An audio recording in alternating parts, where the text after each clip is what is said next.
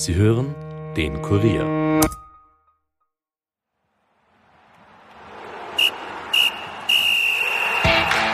Das letzte Wiener Derby dieser Saison endete, wie sollte es anders sein, mit einem Unentschieden.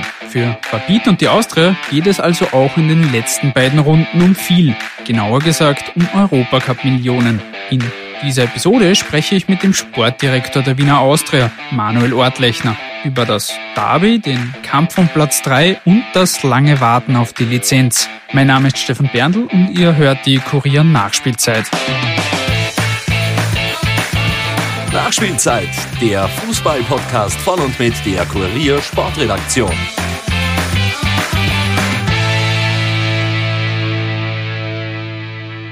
Herzlich willkommen allerseits zurück zu einer neuen Episode. Wir wollen uns, wie schon gesagt, vor allem mit der Wiener Austria beschäftigen. Am vergangenen Wochenende ging das letzte Derby der Saison über die Bühne. Es endete 1 zu 1. Wieder einmal, muss man da fast schon sagen.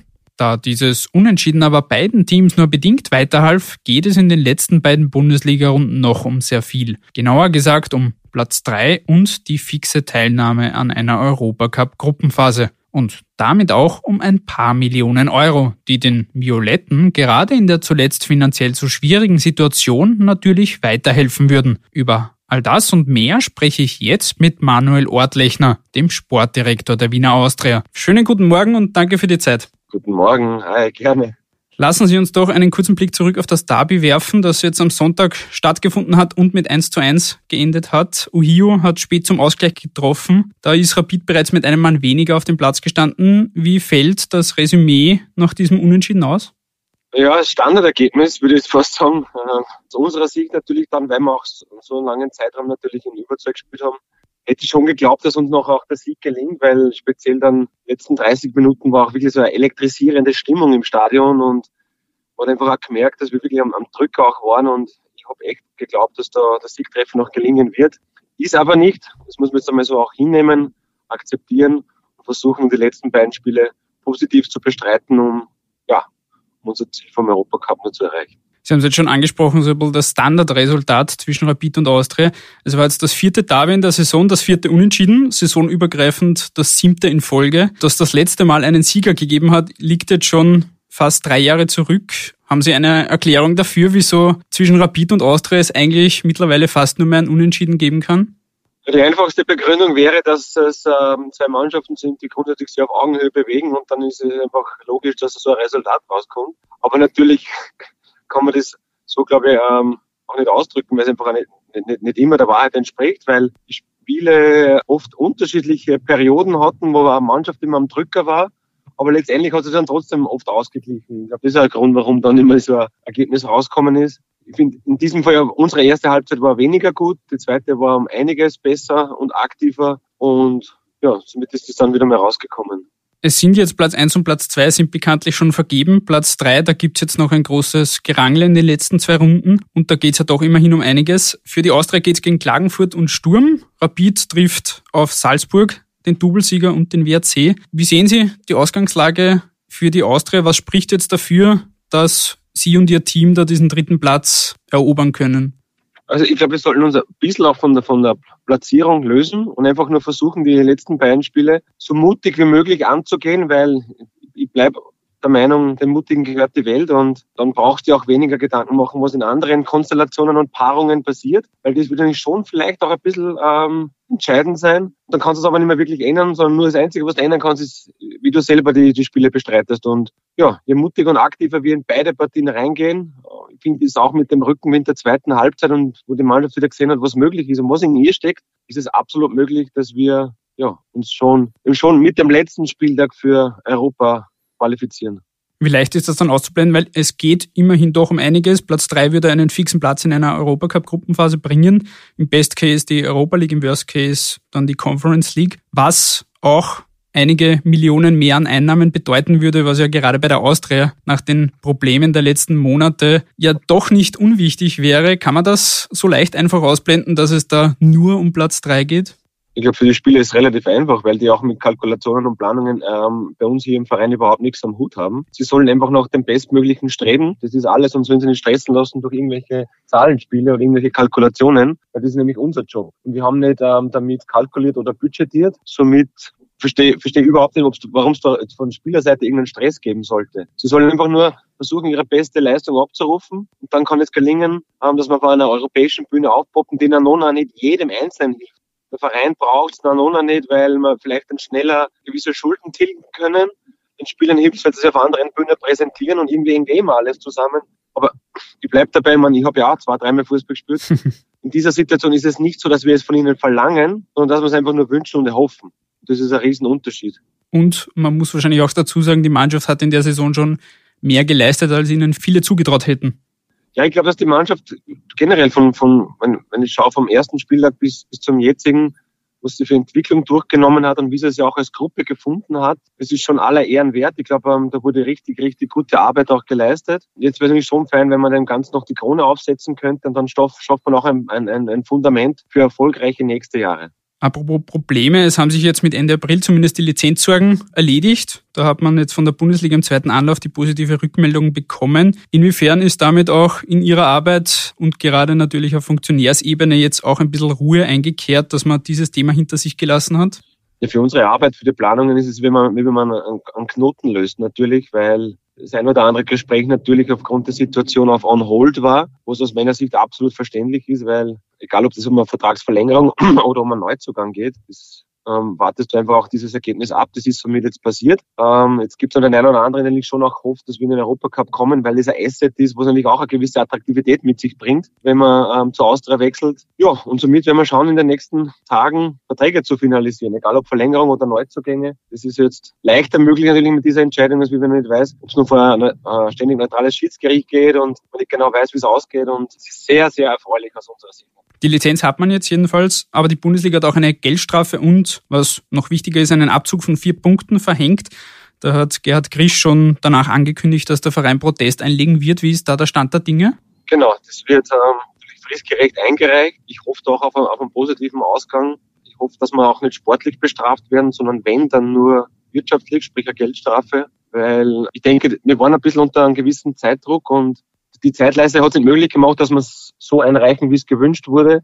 Aber wir haben das schnellstmöglich nachgereicht mit dem positiven Testat von BWC. Und somit haben wir das eigentlich erfüllt. Und dass wir dann dafür sportlich bestraft werden, das wäre schon brutal bitter. Wirtschaftlich kann ich es natürlich verstehen. Mhm. Apropos Planung für die nächste Saison, die starten jetzt langsam und nachdem es jetzt auch eine gewisse Planungssicherheit gibt, im Hintergrund läuft ja nach wie vor die Partnerschaft mit Insignia. Wir wollen jetzt das ganze Theater der letzten Monate gar nicht wieder groß aufdröseln.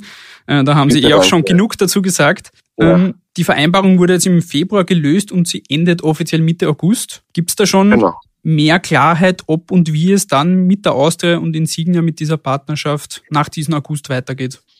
Mm, Jein, also ich bin ja nicht zu 100% in diesen Gesprächen involviert. Ich war ja sehr, sehr oft auch in gewissen Meetings, oft nur als Gasthörer, wenn ich so bezeichnen darf, dabei. Aber weil ich einfach sehr, sehr interessiert an den Entwicklungen immer bin bei der Austria, wollte ich immer alles mitnehmen natürlich. Wie sich die, die Zusammenarbeit über den 15. August hinaus gestaltet, ist aus meiner Sicht eigentlich völlig offen.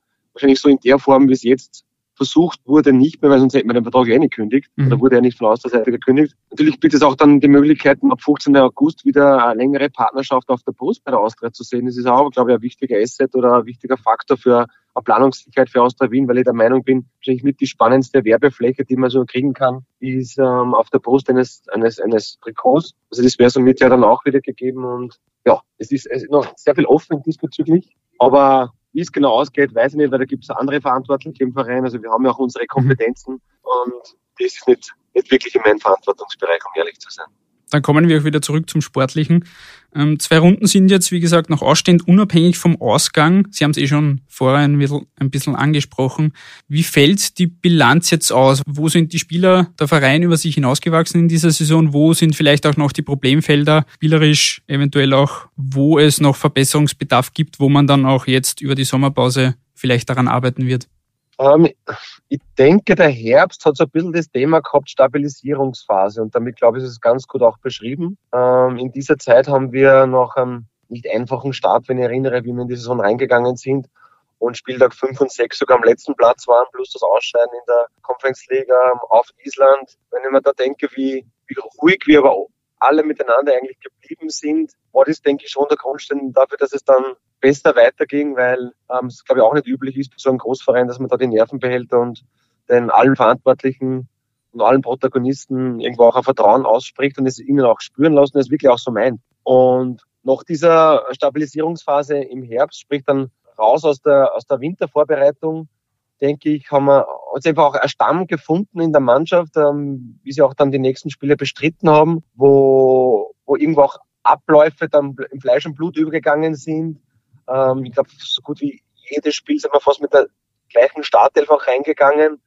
Das ist ja auch oft so ein Faktor ähm, Fluktuation. Und das hat dazu beigetragen, dass die Jungs ja auch in einem, in einem gewissen Flow gespielt haben, mit sehr, sehr guten Leistungen dann auch, ähm, auch in einem Herzschlagfinale eigentlich dann in der Südstadt sich für die Meistergruppe qualifiziert haben. Da war es ja auch so, dass so im, im weiß nicht, fünf bis zehn Minuten Tag der die Platzierungen in der Tabelle gewechselt haben. Die Rieder waren ja auch eine gewisse Zeit lang eigentlich in der Meistergruppe drinnen. Wir waren einmal kurz draußen. Sieht man schon, wie eng es generell auch in der Bundesliga zugeht. Und darum geht es ja auch nur grundsätzlich, dass du erfolgreich bist in Österreich, wenn du so gut wie jedes Spiel eigentlich auch am Anschlag performst. Das können sich wahrscheinlich nur die, die Salzburger grob erlauben, dass sie wahrscheinlich nicht jedes Spiel die 100 Prozent abrufen müssen, auch wenn sie es wahrscheinlich auch immer wollen. Ähm, weil wenn sie es tun, hat man so ohnehin keine Chance. Das hat man auch gespürt, also speziell wir, wie wir in Salzburg gespielt mhm. haben vor ein paar Wochen. Da hast du gemerkt, da wollten sie um jeden Preis vor einem Heimpublikum Meister werden. Da ist einfach dann zu viel Qualität am Platz. Da bräuchtest du selber einen Traumtag, dass du die mit ihnen auf ähnlicher Augenhöhe matchen kannst. Aber ansonsten denke ich, in Österreich muss jede Mannschaft am Anschlag performen, um sie letztendlich auch so, so wie Sturm denen es auch lang gelungen ist, hinter ihnen festzusetzen. Bei allen anderen Mannschaften sieht man, da ist es sehr, sehr eng immer beisammen. Egal ob jetzt das Derby oder die Duelle mit WRC, aus meiner Sicht eine sehr, sehr gute Mannschaft auch stellen. Da begegnen sie wirklich ja, fast immer auf Augenhöhe und deswegen, ich denke, je besser wir es auch immer gestalten, unsere Leistungen abzurufen, umso besser werden wir letztendlich dann auch dastehen und letztendlich zeigt es dann auch, ob man es reinschafft in den Europacup oder nicht. Das hat jetzt weniger mit dem Gegner aus meiner Sicht zu tun, weil beide Gegner, die kennen wir ja auch schon recht gut, sondern es hat primär eigentlich mit uns zu tun. Und darum sollen wir uns viel, viel mehr auf uns und auf unser Spiel, was wir vorhaben, ähm, auch fokussieren. Mhm. Wie wichtig ist auch Manfred Schmidt für die Mannschaft? Das war ja, wie er angetreten ist, war die Situation ja sehr unsicher, wie es auch beim Verein weitergeht. War er da so ein bisschen auch zur richtigen Zeit der richtige Trainer am richtigen Ort? Ja, ich meine, ist wahrscheinlich ähm, eh, gegangen wie einigen anderen dann äh, im Verein, weil es wurde ja der Trainer neu installiert, ähm, die Co-Trainer waren neu, der Teammanager, Stormann-Trainer, Physiotherapeut, Sportdirektor war neu. Also es war für sehr viele Neuland und für viele war es auch das erste Mal in, in so einer Funktion.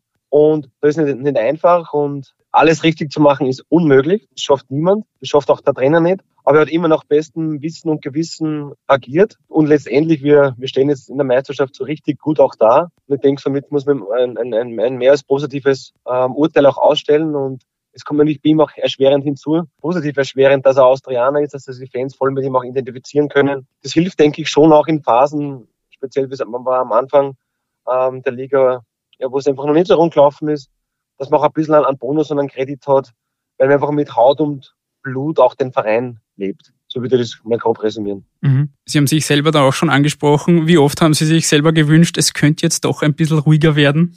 Ja, ruhiger. Ruhiger ist, ist, ist eher, eher das Thema, in welchem Bereich ruhiger. Also, dass, dass, dass es bei der Austria überhaupt ruhig ist, das wird es nicht geben, aber das habe ich auch gewusst. Das war mir ja, das war mir, das war nicht kein unbekanntes Feld jetzt für mich.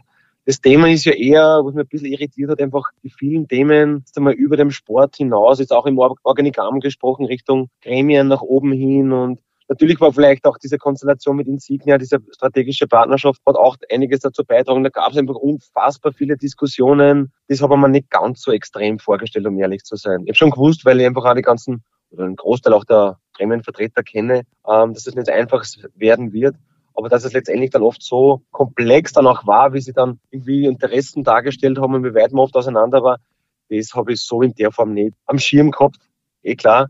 Aber ich habe hab auch sehr, sehr viel gelernt. Ich bin auch da jetzt durch eine sehr harte Schule gegangen. Ich habe überhaupt das erste Jahr sehr, sehr viel beobachtet, um ehrlich zu sein. Ich habe viele Dinge dann auch laufen gelassen. Aber die Liste, wie es dann eigentlich ab, ab der nächsten Saison dann gewisse Dinge optimieren will, wo ich, wo ich denke, speziell im Miteinander, im, im Untereinander, wie wir da miteinander umgehen, da gibt es schon einiges, wo ich mir denke, diese Learnings aus dem Jahr eins müssen wir im, im zweiten Jahr anders machen. Und dann können wir noch mehr unser großes Potenzial, dieser große Verein einfach auch besitzt, ausschöpfen. Auf das freue ich mich schon am meisten. So für einen sehr, sehr positiven Abschluss natürlich, aber eigentlich freue ich mich schon so richtig auf das Jahr zwei, weil ich denke, da habe ich schon einiges beobachtet und gesehen, wo ich denke, das müssen wir optimieren. Gutes Stichwort, dann lassen Sie uns doch zum Abschluss auf dieses Jahr zwei beziehungsweise in die Zukunft blicken. Es haben jetzt mit Kapitän Markus Suttner und Alexander Grünwald zwei Routiniers und Leistungsträger angekündigt, ihre Karriere jetzt im Sommer zu beenden. Inwiefern wird es da im Team auch einen Umbruch geben jetzt im Sommer? Ja, es wird schon auch noch der ein oder andere Abgang folgen. Das liegt irgendwo auch auf der Hand. Es sind einige dabei, die also in, einem, in einem gesetzterem Alter auch sind, die uns verlassen. Deswegen können wir auch nicht nur 18-, 90-Jährige dann reinholen. Das ist ja, glaube ich, ein ganz wichtiger Punkt jetzt in der Transferpolitik jetzt für den Sommer. Ich bin der Meinung, dass wir richtig, richtig gute Junge aus dem eigenen Stall haben, die wir auch weiter fördern wollen. Das ist ein wichtiger Punkt. Aber dass sie sich gut entwickeln, brauchen sie trotzdem Spieler, wo sie sich anhalten können. Also ich hatte in meiner Karriere auch zwei so Anhaltspunkte. Einer in Form am Anfang meiner Karriere mit Oliver Glasner, der damals Kapitän war bei Ried, wo ich mir dann ist so retrospektiv denke, dass ich mich an dem orientiert habe als junger Spieler, war glaube ich nicht so verkehrt. Und später dann, wie bei Pasching, war bei mir sehr, sehr viel an Michi Bauer, jetzt der Co-Trainer von, von der Admira, orientiert. Und die haben mir in meinen jungen Jahren eigentlich schon auch so diesen Rahmen vorgegeben, hey, wie soll eigentlich ein Fußballprofi auch so seinen Alltag gestalten? Und das war für mich als junger Spieler unfassbar wichtig. Unfassbar wichtig. Natürlich neben den eigenen Erfahrungen. Und das ist der Grund, warum wir auch mit Sommer nur den einen oder anderen reinholen, der eben genau für die Jungen dann auch in so einer Mentoring-Rolle auch da ist, der auch einmal dazwischen fährt, wenn, wenn, wenn einfach der jugendliche Leichtsinn mit einem durchgeht, was völlig normal auch ist auch, dass, dass man nicht zu viele Flügel kriegt und abhebt, dass man gewisse Bescheidenheit und Demut immer an den Tag legt. Dazu brauchst du routinierte Spieler, die das vorleben mit einer gewissen Mentalität und Grundeinstellung. Da ist irgendwann einmal auch der Einfluss von uns Verantwortlichen und primär vom Trainerteam enden wollend, weil wie sie dann die, das Kabinenleben gestaltet, ist dann primär an einer guten Hierarchie auch geschuldet. Deswegen müssen wir eine gute Balance in unserer Sommertransferpolitik auf die Beschreibung, die Sie gerade gegeben haben, passen zwei Spieler eigentlich ganz gut, die jetzt zuletzt angekündigt haben oder sich von ihrem Verein verabschieden, jetzt auch im Sommer. Sie werden wahrscheinlich schon wissen, worauf ich hinaus will. Auf Slatko Junusovic einerseits, der, dessen Vertrag in Salzburg nicht verlängert wurde, und Michael Lindl vom WRC. Da stellt sich natürlich bei beiden die Frage, inwiefern sie überhaupt weiterspielen und wie, wie es da karrieremäßig weitergeht. Aber wären das so zwei Spieler, die mit ihrem Alter, mit ihrer Routine, mit ihrer Führungsstärke für Sie und die Austria interessant werden? Sie kennen die beiden ja auch sehr gut. Kenne beide sehr gut. Ich war jetzt nach unserem Aufeinandertreffen in Wolfsburg nur zehn Minuten mit mit dem Lin geplaudert, weil es mich einfach interessiert, wie er jetzt seine Zukunft gestaltet. Zu dem Zeitpunkt war ja noch gar nicht klar, dass er beim WRC nicht weiterspielen wird, wo es ja in der Zwischenzeit ja eh publik geworden ist, dass er dort nicht mehr spielt. Aber so sehr ich ihn auch schätze, weil ich nach wie vor der Meinung bin, dass er ein unfassbarer Fußballer ist und dass es von seinem Kaliber mit, der, mit den Skills, die er so mit sich bringt, gibt es in der Liga nur ganz wenige. Aber er ist für uns, um ehrlich zu sein, als Spieler überhaupt kein Thema. Ich weiß auch nicht, wie man auf den Namen jetzt kommt. Vielleicht weil man uns gesehen hat, weil wir nebeneinander gestanden sind Spiel, oder da muss ich fast nachfragen, warum der Michelin letzter Thema ist. Also einerseits, weil er auch im Interview mit 90 Minuten AT angesprochen wurde, wie sie gemeinsam mit Zoran Barisic und weil er natürlich ja, aber, äh, ja, aber da bin ich, neben, da bin ich beispielhaft genannt. Ja, ja, ja, ja. Und weil er, weil er neben Slatko Junusovic natürlich auch in diese Kategorie fällt, ein gestandener Spieler, ähm, das ja, Führungskraft, ja. Äh, der, ja. glaube ich, wie Sie schon auch gesagt haben, fußballerisch nach wie vor viel drauf hat. Ähm, ja. Und daher habe ich den Namen jetzt auch in den Topf geworfen, ohne jetzt groß okay. Ihnen, ihn sofort mit nein, Ihnen in Verbindung zu bringen. Nein, nein, nein, aber es ist alles gut. Nur in dem Fall ist der Michael Lindl für uns ähm, überhaupt kein Thema, dass wir den da nach Wien lotsen. Und beim Slade ist es auch interessant, weil dass der überhaupt jetzt da, dass immer wieder darauf ähm, angesprochen wäre, ist, Nanona nicht habe ihm geschrieben, wie ich dann auch gehört habe, dass ähm, Salzburg das nicht verlängern wird mit ihm. Aber jetzt eigentlich, eigentlich, um ehrlich zu sein, ähm, aus dem Spaß heraus im Sinne von, jetzt lade, bevor du irgendwo hingehst, komm doch zurück nach Wien. Also du würdest hier bei der Austria empfangen werden. Ich glaube, das kann er sich gar nicht ausmachen, wie er hier empfangen werden würde, mit wie viel Wohlwollen. Aber ob das jetzt wirklich ein Thema ist für ihn, das muss er ja grundsätzlich einmal selber entscheiden, ob er überhaupt sagt, hey, bitte, führen wir mal ein erstes Verhandlungsgespräch, weil das kann ich ja ganz offen sagen, das hat es ja bis heute noch gar nicht gegeben. Mhm. Nur, wenn er jetzt in den nächsten Tagen sagt, hey, wollen wir mal drüber plaudern, na, noch nicht wäre er einer, wo ich mir denke, hm, da sollte man eigentlich schon laut drüber auch nachdenken, auch intern. Aber so weit sind wir noch nicht einmal in Ansätzen. Die heiße Phase wartet ohnehin dann jetzt dann erst nach Saisonende. Na jein, also wir wollen eigentlich schon einen Großteil der Hausaufgaben bis Ende Mai erledigt haben. Also Anfang Juni sollte dann eigentlich mhm. nicht mehr so viel passieren. Der Wunsch wäre schon, dass wir mit Trainingsstart den Großteil der Kaderplanung abgeschlossen haben und vielleicht passiert dann natürlich irgendwann einmal Richtung Last Minute auch noch etwas, aber da bleibt eh noch genügend Zeit. Aber wir hätten schon gerne zum Trainingsauftakt den Großteil der Mannschaft beisammen, weil die Vorbereitung ist ja dann trotzdem immer eine sehr kurze und wir haben es auch gemerkt letzten Sommer, wenn du dann relativ rasch auch in hoffentlich in internationalen Bewerben auch wieder ran musst, dann solltest du jetzt nicht zu sehr noch in einer Experimentierphase sein, sondern die Jungs sollten dann schon grob wissen, um, um was es geht, was von ihnen verlangt wird. Und das ist dann schon ein sehr, sehr mutiger, aktiver Fußball zukünftig. Das ist richtig. Da müssen es fit, da müssen es fit sein, die Jungs. Sehr gut, wir sind damit am Ende angekommen, lieber Manuel Ortlechner. Vielen Dank für das Gespräch, für die Zeit. Ist jetzt doch auch sehr lang geworden. Und viel Gerne. Erfolg natürlich auch für die verbleibenden ja, beiden vielen Spiele. Dank. Vielen Dank, vielen, vielen Dank. Und damit sind wir auch schon am Ende dieser Episode. Vielen Dank an alle fürs Zuhören. Seid doch gerne auch beim nächsten Mal wieder mit dabei. Da werden wir nämlich mit Rapid-Trainer Ferdinand Feldhofer sprechen. Es lohnt sich also auf alle Fälle auch bei der nächsten Episode wieder reinzuhören. Bis dahin wünsche ich euch noch eine schöne Woche, genießt die Sonne und bleibt gesund. Und damit bis bald und ciao.